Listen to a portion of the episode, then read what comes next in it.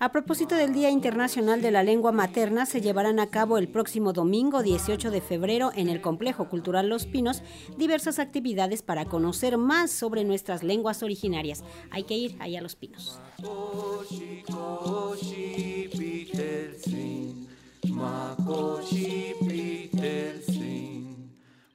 Con el propósito de fomentar la preservación y reconocimiento de las lenguas originarias que representan la riqueza de la expresión y la transmisión del conocimiento, el Sistema Creación de la Secretaría de Cultura del Gobierno de México ofrecerá actividades especiales que contemplan conciertos, una presentación de cómics y talleres, todo ello para conmemorar el Día Internacional de la Lengua Materna. En entrevista con Viridiana Mendoza, encargada de la programación del Complejo Cultural Los Pinos, destacó que este espacio será la sede de la programación Como tal, no es la primera vez que se realiza esta sesión, sin embargo, es una ocasión importante porque ahora Sistema Creación va a colaborar en las actividades que se van en el Complejo Cultural Los Pinos para eh, los festejos y la celebración de la lengua materna o las lenguas maternas. Y es muy importante porque justamente queremos que ya que está abierto el Complejo Cultural Los Pinos, pueda entrar muchísima gente a ver las actividades que hemos diseñado para ustedes. Nosotros en específico realizamos seis actividades con artistas, tanto mujeres como hombres, beneficiarias del sistema.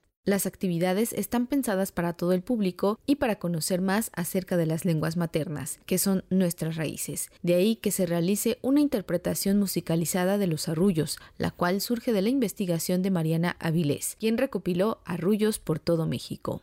Mariana Avilés es la artista de artes verbales que tuvo a bien hacer una investigación de varios arroyos que se realizan a lo largo de la República Mexicana. Ella junto con su grupo eh, van a platicarnos un poco de cómo hicieron esta investigación, pero también van a, poder tocar cuatro eh, canciones específicas eh, para las infancias y no solo para ellos, sino para toda la población que pueda asistir.